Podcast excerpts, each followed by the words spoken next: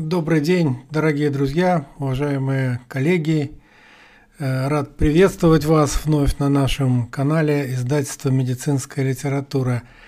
Напоминаю, что это профессиональный канал, и мы приветствуем здесь в первую очередь врачей, студентов медицинских вузов, медицинских работников, ну, конечно, и просто интересующихся лиц. Э, сегодняшнее выступление подготовил и делает для вас Сергей Станиславович Костюченко, врач-анестезиолог, э, клинический профессор Кливлендского клинического медицинского колледжа из Абу-Даби. Э, с большим удовольствием и особой гордостью представляю этого выступающего, поскольку Сергей Станиславович является автором книги вышедшей в нашем издательстве, и я думаю, это будет не последняя еще книга, которую мы сможем вместе для вас, уважаемые коллеги, сделать. Итак, вашему вниманию выступление Сергея Котюченко о мифах в анестезиологии. Приятного вам просмотра. Добрый день, уважаемые слушатели. В данной лекции расскажу о наиболее часто встречаемых мифах и заблуждениях в анестезиологии и интенсивной терапии. Приведенные далее факты являются подборкой как из моей личной практики, так э, и из практики моих коллег. Большинство данных мифов встречаются с завидной регулярностью на просторах СНГ, однако некоторые из них э, распространены и за рубежом. Так, поехали. Миф номер один. Инъекционный атропин противопоказан при глаукоме. В реальности в клинических дозах атропин, введенный внутривенно, не оказывает эффекта на внутриглазное, давление ни при открыто, ни при закрытоугольной глаукоме. И если атропин ввести в клинической используемой дозировке парентерально человеку с обычной массой тела, то только такое вот незначимое количество препарата будет абсорбировано глазом. Это говорит о том, что глаукома не является противопоказанием к использованию э, атропина парентерально в анестезиологии. А, следующий миф тоже про атропин, э, то, что атропин рутинно показан для премедикации перед общей анестезией. Все мы прекрасно помним, а, по крайней мере в Республике Беларусь очень распространена была а, тенденция, не знаю как насчет настоящего времени, но однако ранее фактически всем пациентам рутинно перед операцией вводили атропин. Причем иногда здесь доходило даже до смешного. Например, в своей практике я видел, как э, хирург-анестезиолог сидели на диване, выжидая 30 минут с момента укола атропина, чтобы подействовала премедикация. Так вот, в реальности введение атропина как премедикация оно имело смысл в эру эфирной анестезии. А рутинное же использование атропина перед операцией не рекомендовано.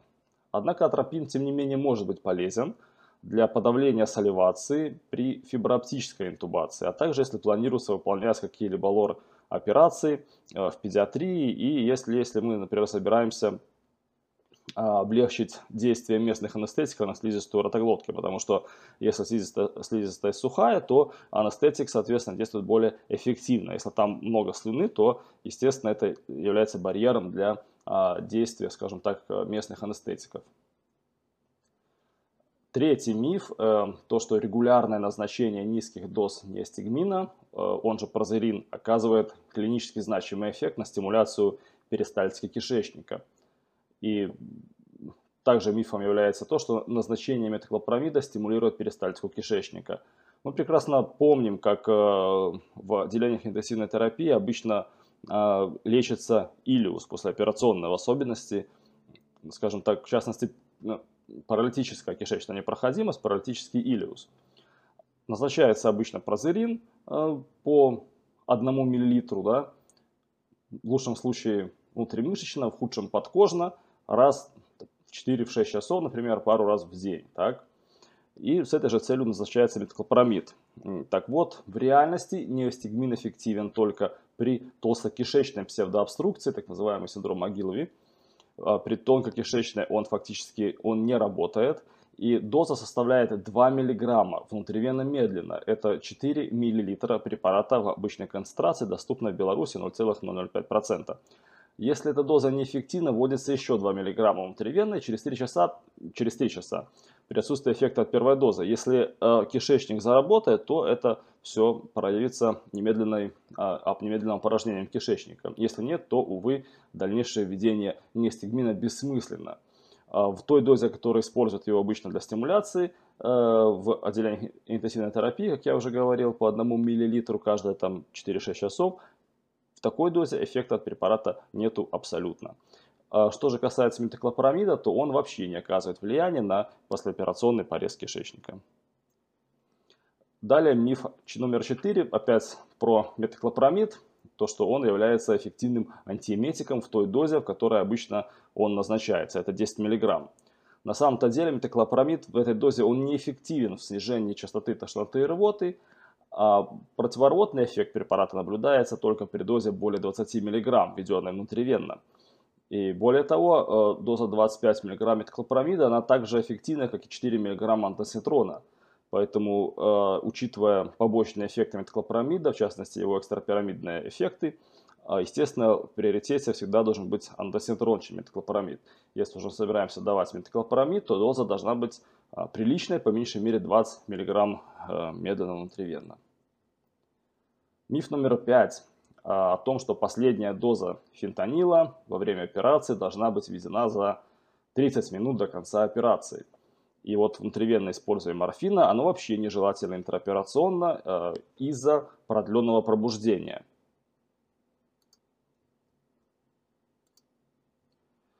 Такая тактика была э, распространена, э, по крайней мере, во время интернатуры, когда я проходил интернатуру, ну и до сих пор а насколько я знаю, она встречается очень много в каких учреждениях. То есть фактически по факту мы имеем то, что пациент пробуждается от анестезии в состоянии э, отсутствия эффектов опиоидов, то есть состоянии сильнейшей боли.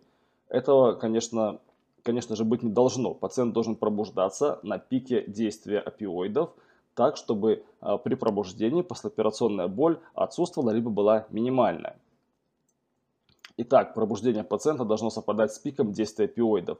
Фентани... Пик действия для фентанила составляет 10-15 минут. Для морфина гораздо больше, это по меньшей мере 45 минут, а то и целый час. И доза морфина внутривенно должна составлять, может составлять, в принципе, да, до 0,2 мг на килограмм массы тела. Это, э, скажем так, в среднем около 10-12 мг.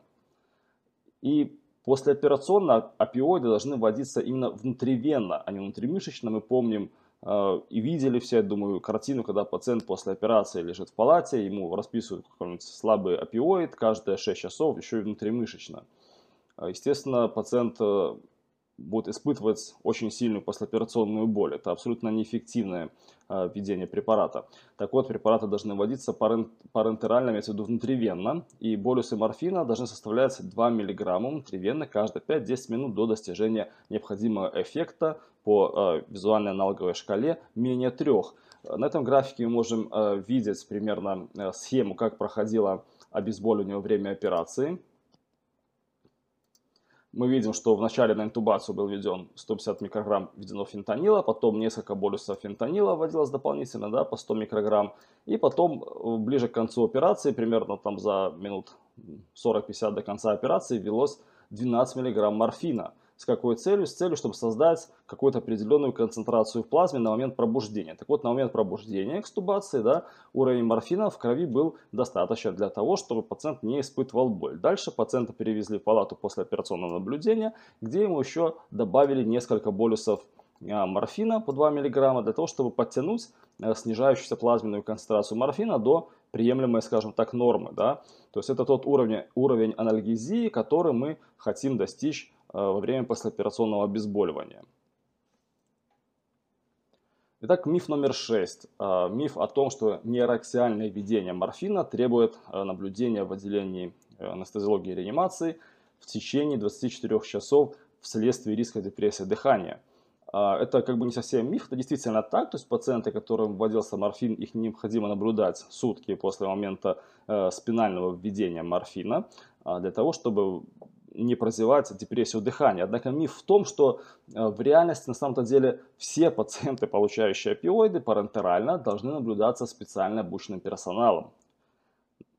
Потому что частота развития депрессии дыхания при использовании опиоидов нейроксиально и при обычном интервенном введении одинакова и составляет от 0,1 до 0,9%.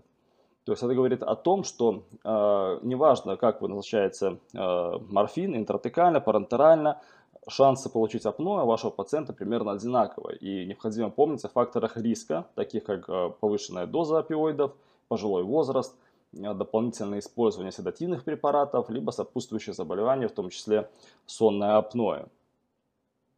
Миф номер семь. А, если не уверен, что заинтубируешь, введите пентал пропофол без релаксантов и посмотри с клинком на щель. А, эту методику очень широко а, распространяли, скажем так, во время моего, например, обучения в интернатуре и, по сей, и до сих пор она очень распространена, то есть э, необходимо вести якобы Э, нагрузочную дозу пропофола тиопентала, посмотреть, дальше делать попытку ларингоскопии, посмотреть, на самом деле ли трудные дыхательные пути, как они э, кажутся. Да? Так вот, эта тактика абсолютно неправильная, более того, она даже вредная. Потому что введение мышечных релаксантов, оно значительно облегчает масочную вентиляцию, облегчает установку надгортанных воздуховодов и интубацию трахеи, а также уменьшает количество попыток интубации, частоту повреждений дыхательных путей, случаев аспирации, даже риск смерти уменьшается.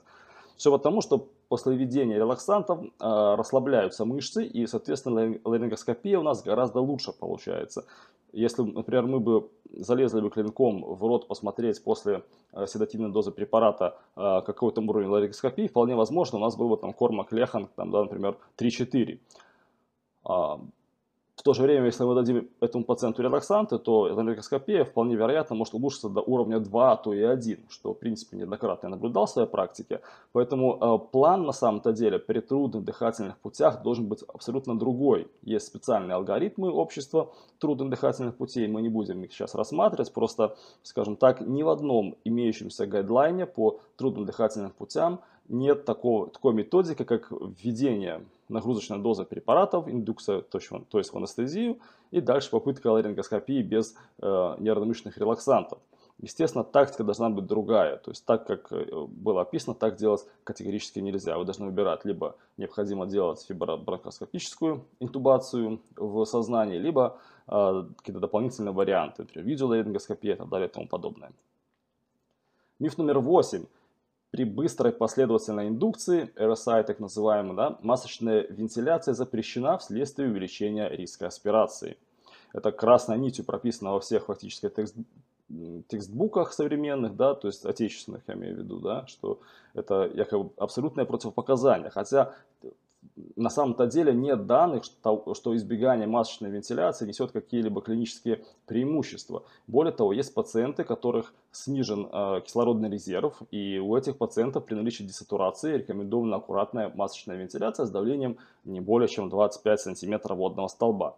Естественно, давление должно быть чем меньше, тем лучше. Если у вас на 12 сантиметрах получается вдувать достаточно дыхательный объем, то, пожалуйста, нет смысла увеличивать больше. А, прием селика, он не несет доказанной пользы, а, поэтому масочная вентиляция может делаться без приема селика. Только очень аккуратно, конечно, не раздувая желудок.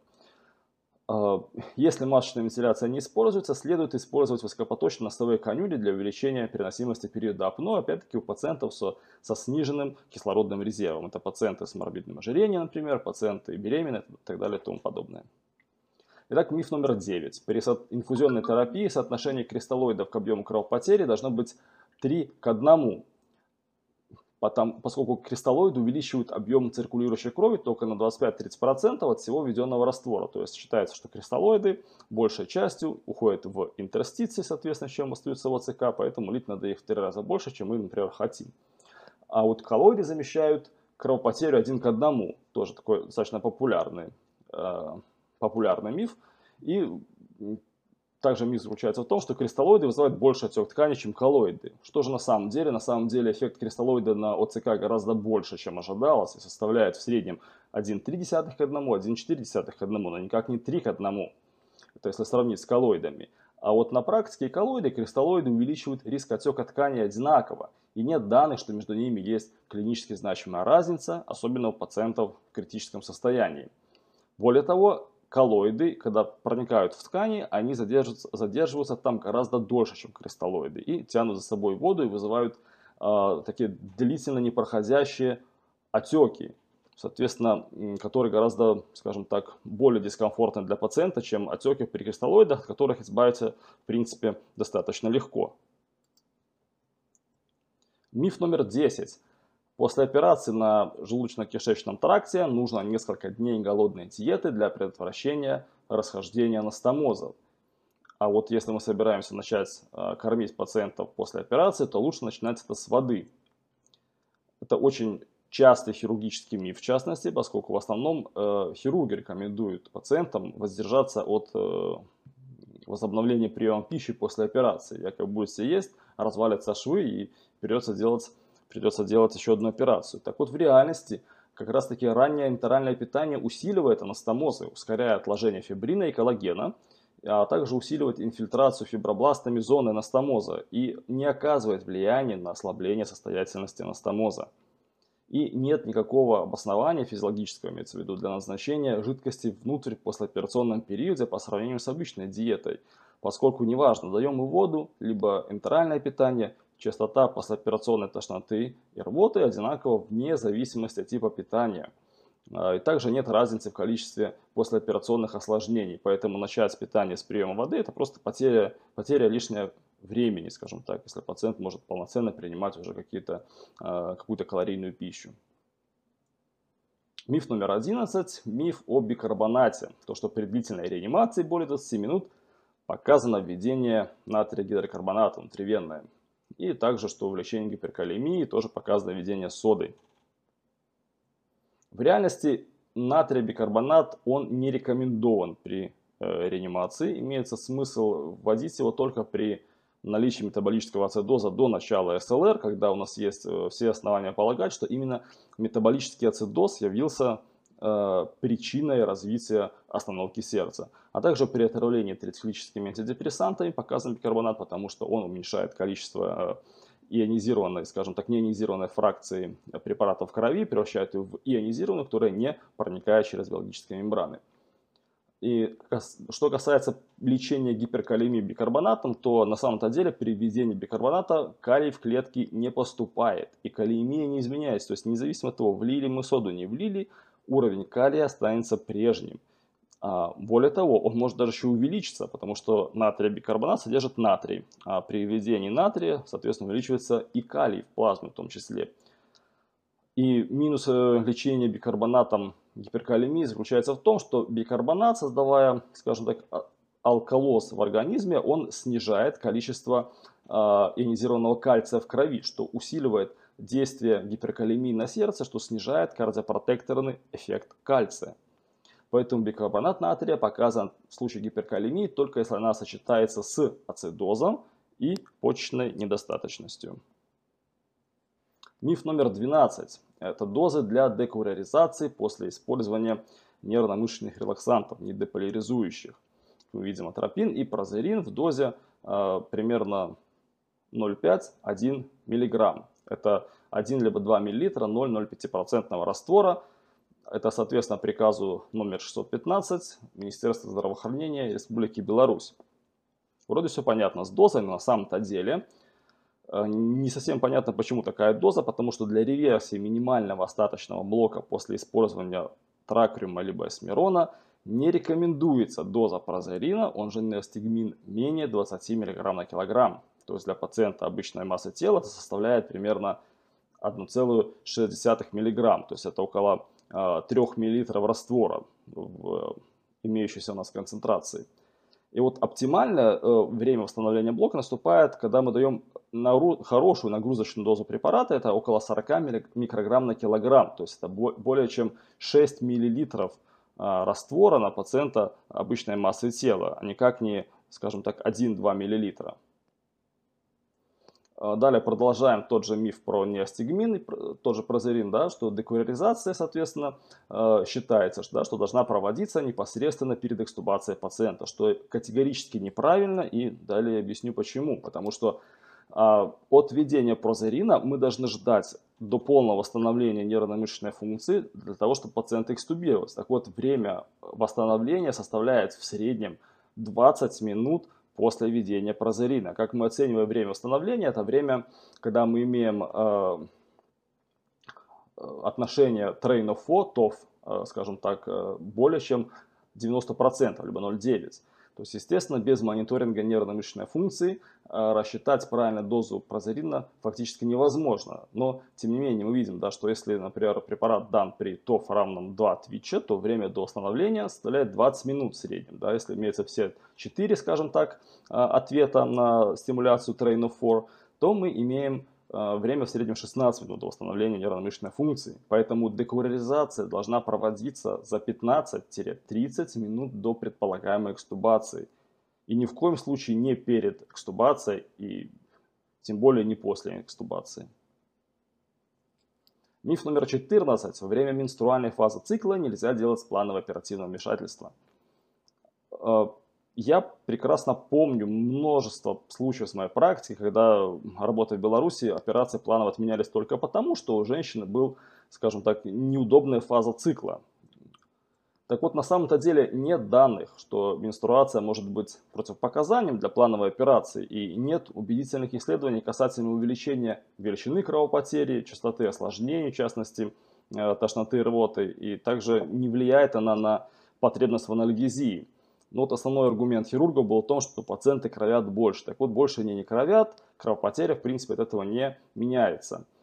И второй аргумент был, что ну тут нюансы с гигиеной. Так вот, при адекватном уходе нет никаких нюансов с личной гигиеной. Конечно же, если э, в клинике не в состоянии обеспечить адекватный уход за пациентами, то, естественно, вопрос гигиены опять-таки э, возникает. Ну, тут уже зависит от клиники, конечно. Миф номер 15. Миф о центрально-венозном давлении. Считается традиционно, что уровень ЦВД свидетельствует о степени волемии, об объеме циркулирующей крови пациента и должен определяться пациентом отделения интенсивной терапии и реанимации рутинно несколько раз в сутки, то есть э, именно статически. То есть мы отсоединяем капельницу, смотрим высоту столбика воды, да, грубо говоря, и записываем это все в э, дневник наблюдений. Так вот, э, это делать не нужно. Потому что статическое изменение ЦВД, оно неэффективно в диагностике дефицита жидкости и не должно использоваться с этой целью.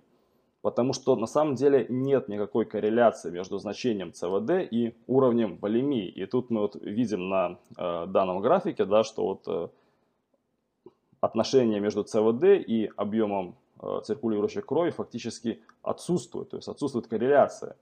Поэтому если у нас у пациента ЦВД низкое, это не говорит о том, что пациент недолит. Также, если у него ЦВД высокое, это не говорит о том, что он перелит. К сожалению, э, рутинное э, статическое измерение ЦВД в отделениях реанимации чаще, скажем так, э, вредно для пациента, чем полезно, поскольку руководствуясь значениями статическими ЦВД, которые ни о чем не говорят, врач назначает инфузионную терапию. Если утром у пациента ЦВД, например, плюс там 3 сантиметра, да, врач решает влить в него там, например, несколько литров э, сверху инфузионного раствора, а на самом деле, может, пациенту этому не нужно, может, просто у него вазоплегия какая-то, да, то есть эптическая, к примеру, там, неважно. Поэтому, опять-таки, ЦВД должен как маркер волемии использоваться только как динамический показатель, то есть должны оцениваться изменения ЦВД в ответ на инфузионную терапию. Для этого, по меньшей мере, необходимо постоянное длительное использование э, измерения ЦВД при помощи специальных датчиков измерения инвазивного давления. Миф номер 16. Фуросемид может улучшить функцию почек при ОПН, может предотвратить развитие анурии и необходимость в э, почечно-заместительной терапии очень часто, честно говоря, миф. И часто, думаю, все наблюдали ситуацию, когда врачи пытаются как-то там выжать максимум из почек, начинают почки там на фоне фуросемида давать мочу, все радуются, вау, классно, почки начали работать. Так вот, в реальности фуросемид действительно, он может увеличить диурез у пациентов с ОПН, но он не влияет на течение заболевания, либо необходимость почечно-заместительной терапии. Более того, многократные дозы фуросемида у пациентов с анурией ведут к побочным эффектам, в том числе и к атотоксичности. Фуросемид показан только при признаках перегрузки объемом, когда пациента явно когда есть гиперволемия и при наличии ответа почек на него. То есть, если почки стали работать в ответ на фуросемид, и пациент излишне вода и нам уходит, это прекрасно. Если почки не работают, нет смысла давать повторять дозы фуросемида. Если у пациента нет признаков перегрузки жидкостью, опять-таки нет смысла давать фуросемид. И более того, усиление диуреза после введения фуросемида ну, никак не говорит нам о том, что почки стали работать лучше. Поэтому радость э, при виде мочи э, после введения фуросемида, она преждевременна абсолютно не влияет это на восстановление почек и не говорит о том, что вот мы успешно лечим ОПН, смотрите, пошла моча. Абсолютно нет. Итак, миф номер 17. Обнуление трансдюсера инвазивного артериального давления, так называемое zeroing, должно осуществляться на уровне сердца. Этот э, миф настолько сильно распространен, что фактически он встречается повсеместно во всем мире. Даже в англоязычных текстбуках э, написано, что обнуление датчика должно проводиться на уровне сердца. Хотя на самом-то деле обнуление трансдюсера делается с целью задать референтный уровень 0, за, где за условный 0 принимается настоящее действительно атмосферное давление, то есть одна атмосфера. То есть, грубо говоря, мы открываем трансдюсер, калибруем его по отношению к атмосферному давлению. И вот атмосферное давление на самом-то деле оно будет одинаково что на уровне пола, что на уровне потолка операционной. Ну, вы скажете, конечно, что при увеличении а, высоты атмосферное давление снижается. Оно, конечно, так. То есть, естественно, на высоте там, километр два атмосферное давление будет э, ниже, а на вершине горы там 7-километровой оно будет еще ниже. Но колебания на уровне в пределах нескольких метров даже, они настолько ничтожны, что абсолютно не влияют, скажем так, на э, значение инвазивного артериального давления. Поэтому обнуление трансдюсера может осуществляться в любой точке, Однако потом уже при изменении положения тела пациента для точного измерения давления высота расположения трансдюсера также должна изменяться вместе с уровнем э, сердца пациента для того, чтобы получить точные данные. И последний на сегодня миф, миф номер 18 о том, что транспортировать пациентов на каталке ногами вперед нельзя, следует вести головой вперед. Я думаю, все видели в учреждениях здравоохранения Республики Беларусь, также России и Украины, тенденцию вести пациента именно головой вперед, а не ногами вперед. Мы пытались как-то разобраться, чем это связано, и ответ э, предсказуемо был одинаков, что э, ногами вперед выносят только, вывозят только умерших. Поэтому пациент, мол, живой, мы его повезем именно головой вперед. А, так вот, это все именно из-за ассоциации с транспортировкой умерших. Э, я пытался разобраться, да, в чем причина, почему то есть умерших уносят ногами вперед. И единственное объяснение это э, имеющаяся бывшая традиция в древних славянских, также шумерских э, племенах выносить умерших ногами вперед из дома для того, чтобы умершие не увидели, скажем так, путь домой, не увидели дверь, куда они могут вернуться. Также были, были также традиции выносить умерших людей через специально проделанное отверстие в стенах, либо через окно, опять-таки, чтобы избежать путь через дверь, чтобы не показать умершему дорогу домой после смерти. А, по факту транспортировка головой вперед, она небезопасна, неудобна и непрактична, потому что пациент может с легкостью, каталка может с легкостью вылететь в угол стены, в стену, в какое-либо препятствие, а если пациент, например, тяжелый и нуждается в защите дыхательных путей, либо вентиляции во время транспортировки, то анестезиолог, либо интенсивист, который этим занимается, при транспортировке а, каталки головой вперед, э, он должен бежать перед каталкой спиной вперед, либо как-то там боком перепрыгивать через препятствие, что затрудняет оказание э, адекватной медицинской помощи. Поэтому в современной медицине логистика транспортировки и система оказания медицинской помощи – предполагает исключительно транспортировку пациентов ногами вперед.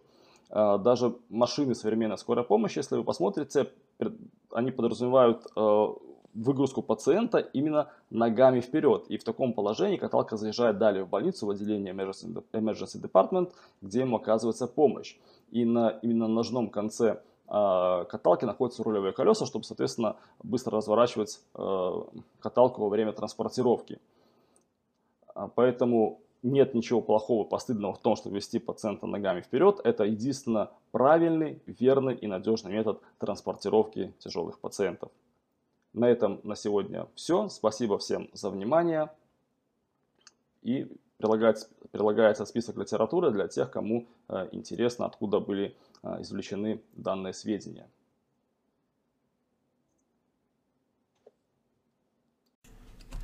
Ну вот, дорогие друзья, сеанс э, анестезиологической мифологии с последующим ее разоблачением от Сергея Костюченко закончен. Надеюсь, что полученная информация была вам не только интересна, но и полезна. Э, список, использованный при подготовке выступления литературы, вы найдете под этим видео и сможете лично проверить э, правоту слов нашего спикера.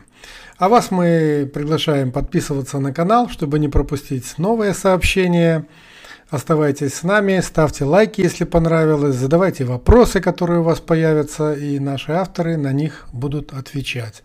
До новых встреч, всего наилучшего, ваша медицинская литература.